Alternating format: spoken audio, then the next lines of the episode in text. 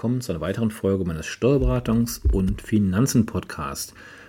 Wie bereits letzte Woche möchte ich mir heute wieder mit dem Thema Steuertipps zum Jahreswechsel. Woran sollten Sie oder müssen Sie oder können Sie denken, wenn der Jahreswechsel nun kurz bevorsteht? Aus steuerlicher Sichtweise natürlich. Heute beim, Letz-, beim letzten Mal vielmehr habe ich mich mit dem Thema Perspektive des Arbeitgebers äh, ja, beschäftigt. Heute möchte ich mich allgemein mit Unternehmern, die wir ja alle sind, ähm, beschäftigen.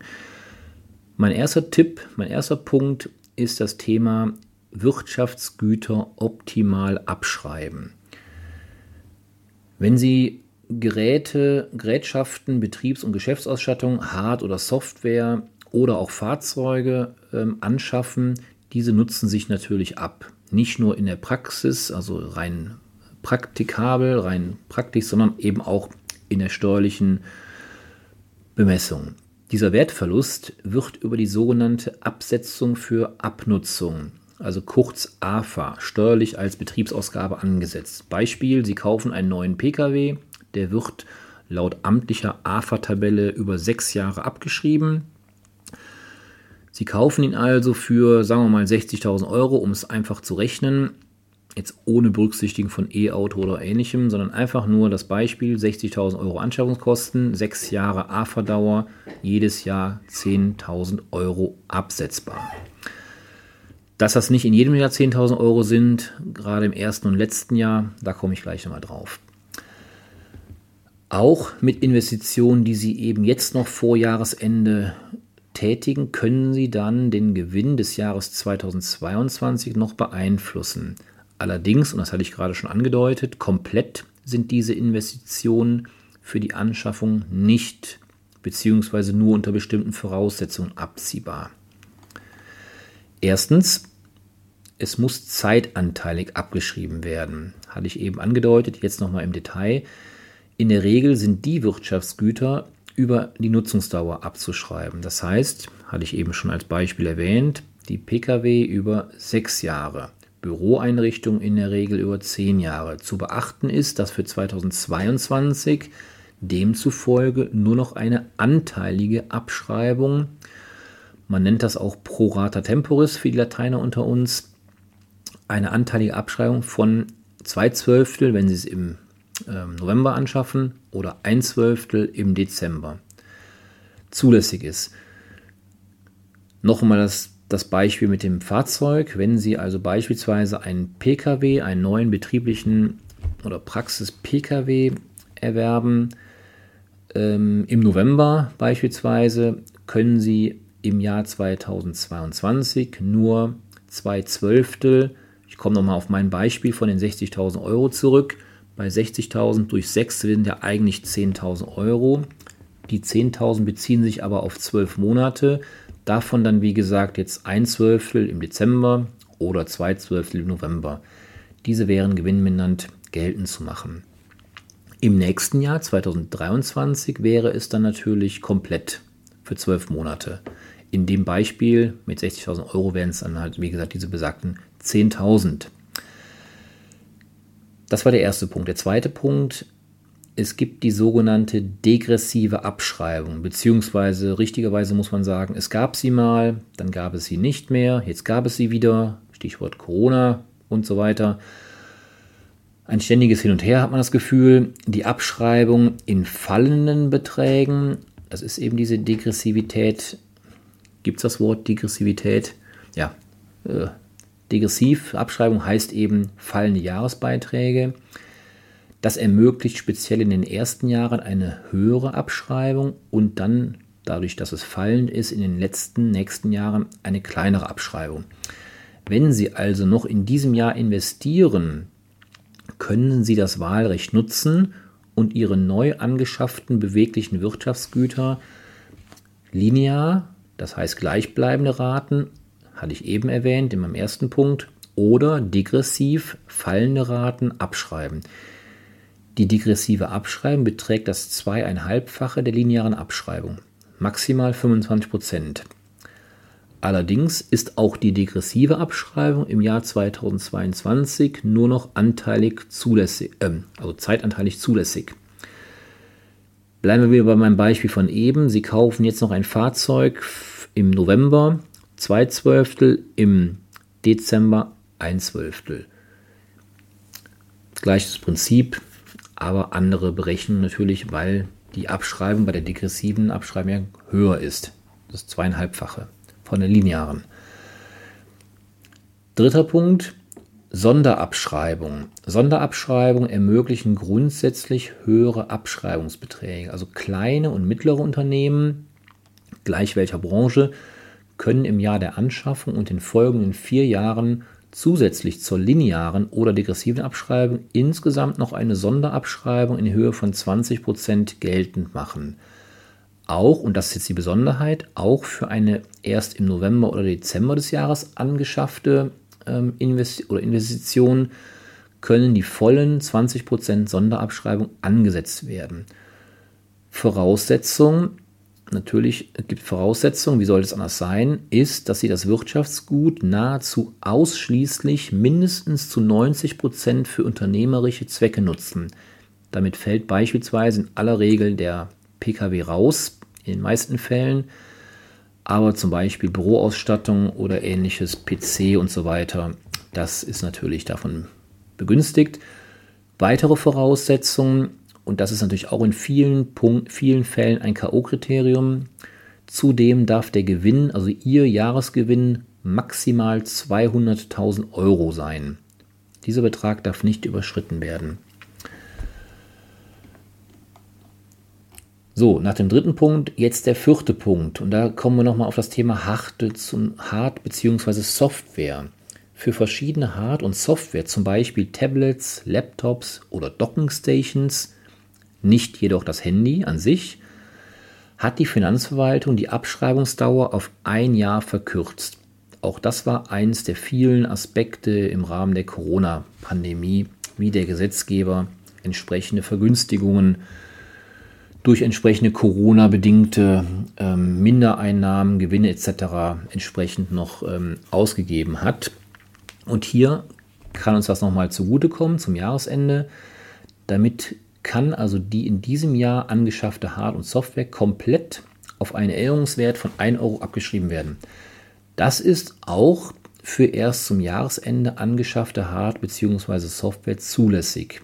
Die Höhe der Anschaffungskosten spielt dabei keine Rolle. Es können also auch hochwertige PCs zum Beispiel in voller Höhe als Aufwand verbucht werden. Stichwort Hard- und Software. Nächster Punkt sind die sogenannten geringwertigen Wirtschaftsgüter. Andere Wirtschaftsgüter, also außer Hard- und Software, können nur noch dann sofort als Betriebsausgabe geltend gemacht werden, wenn die Anschaffungskosten, die Nettoanschaffungskosten, also ohne Umsatzsteuer, nicht mehr als 800 Euro betragen. Auch dieser Wert wurde vor einiger Zeit angehoben und das erworbene abnutzbare Wirtschaftsgut auch selbstständig nutzbar ist. Also zum Beispiel in dem Zusammenhang, eben hatte ich die Handys bei Hard- und Software ausgeklammert, jetzt kommt das Handy wieder als Beispiel rein. Ein für 750 Euro im Dezember angeschafftes Handy, Smartphone etc. können also in voller Höhe in, als Aufwand steuerlich geltend gemacht werden. Dann eben nicht den, unter der Rubrik Hard- und Software, sondern als geringwertiges Wirtschaftsgut. Hier bitte die Grenze von 800 Euro netto berücksichtigen. Nächster und letzter Punkt im, in der Rubrik Wirtschaftsgüter abschreiben, ist der sogenannte Investitionsabzugsbetrag.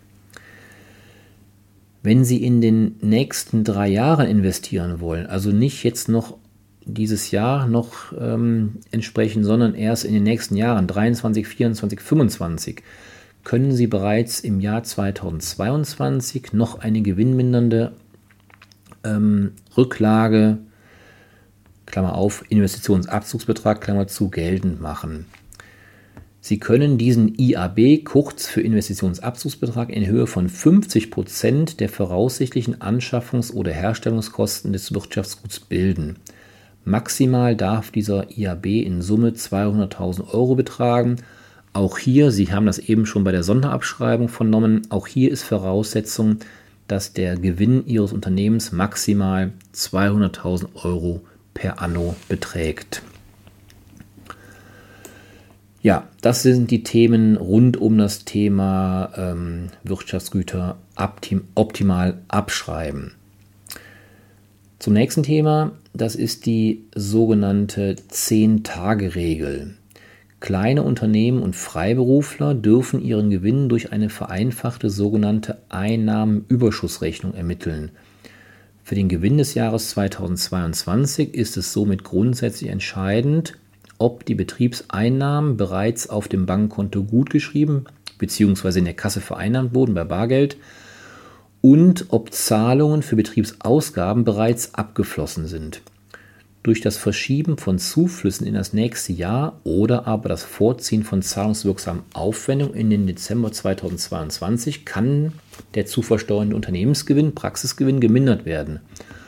Um dies zu steuern, können Sie beispielsweise entsprechend anders laufende Zahlungsziele mit Ihren ja, Lieferanten oder den Patienten vereinbaren.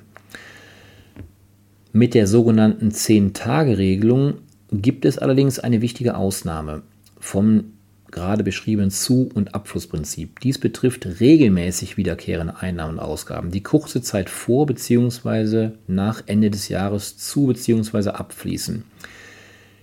Die Regel sagt konkret, dass diese Einnahmen und Ausgaben als in dem Wirtschaftsjahr der Verursachung zugeflossen gelten, vorausgesetzt, Sie sind in diesem Zeitraum auch fällig. Als kurze Frist gelten dabei zehn Tage, das heißt es geht um Zahlungen zwischen dem 22. Dezember und dem 10. Januar des Folgejahres. Auf der Ausgabenseite sind das beispielsweise die monatlichen Mieten, Versicherungsbeiträge oder auch Darlehenszinsen. Auf der Einnahmenseite sind es regelmäßig wiederkehrende Einnahmen, entsprechend ähm, Abschlagszahlung zum Beispiel der Kassenzahnärztlichen oder Kassenärztlichen Vereinigungen für den Monat Dezember, die unter die 10-Tage-Regelung fallen können, wenn die Zahlung auch in dieser Frist fällig ist. Also wie gesagt, das sollte man im Hinterkopf behalten, ähm, wenn es darum geht, dass man seine Zahlungen ähm, ja, eventuell hinauszögert oder eben vorzieht. Bitte beachten Sie die 10-Tage-Regelung. Nächster Hinweis ist das Thema Photovoltaikanlagen. Da hatte ich in den letzten Folgen auch hin und wieder mal drüber ja, ähm, gesprochen. Auch Privatpersonen, die eine Photovoltaikanlage auf ihrem Dach errichten, werden steuerlich zum Unternehmer.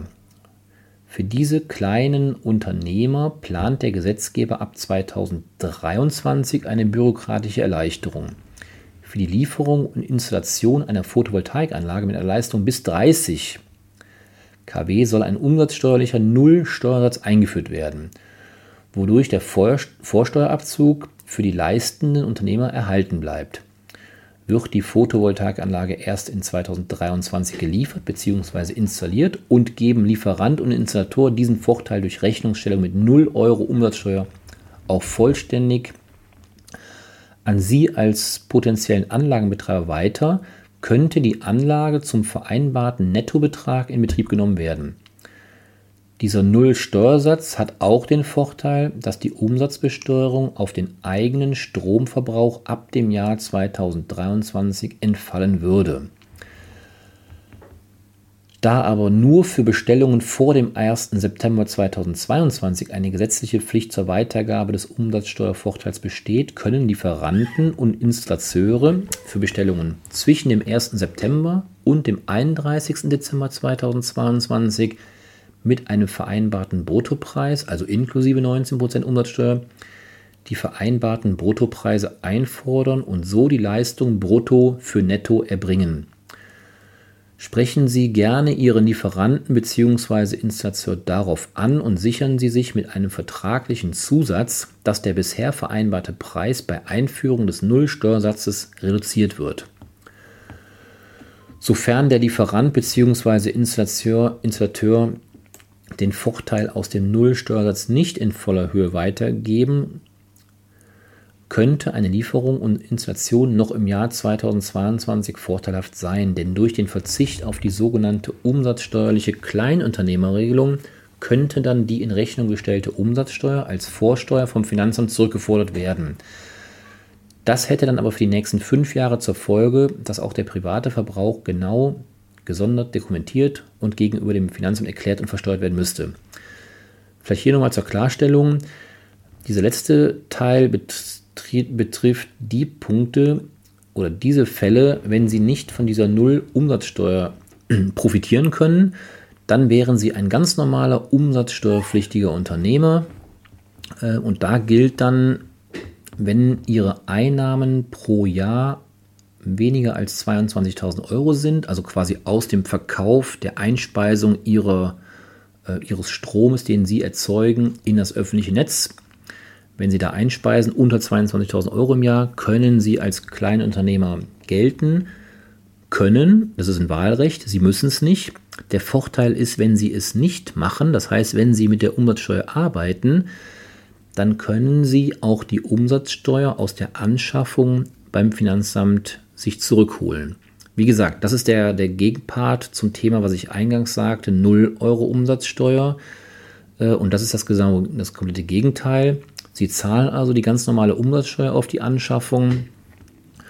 Und dann haben Sie wiederum zwei Möglichkeiten, sofern eben entsprechend die Beträge, die Grenzen eingehalten werden, Stichwort 22.000 Euro.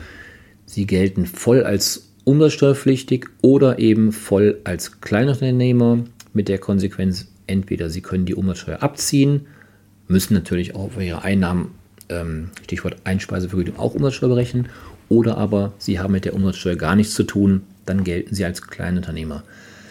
Hier ist noch ein ganz wichtiger Punkt, der mir ähm, wichtig ist.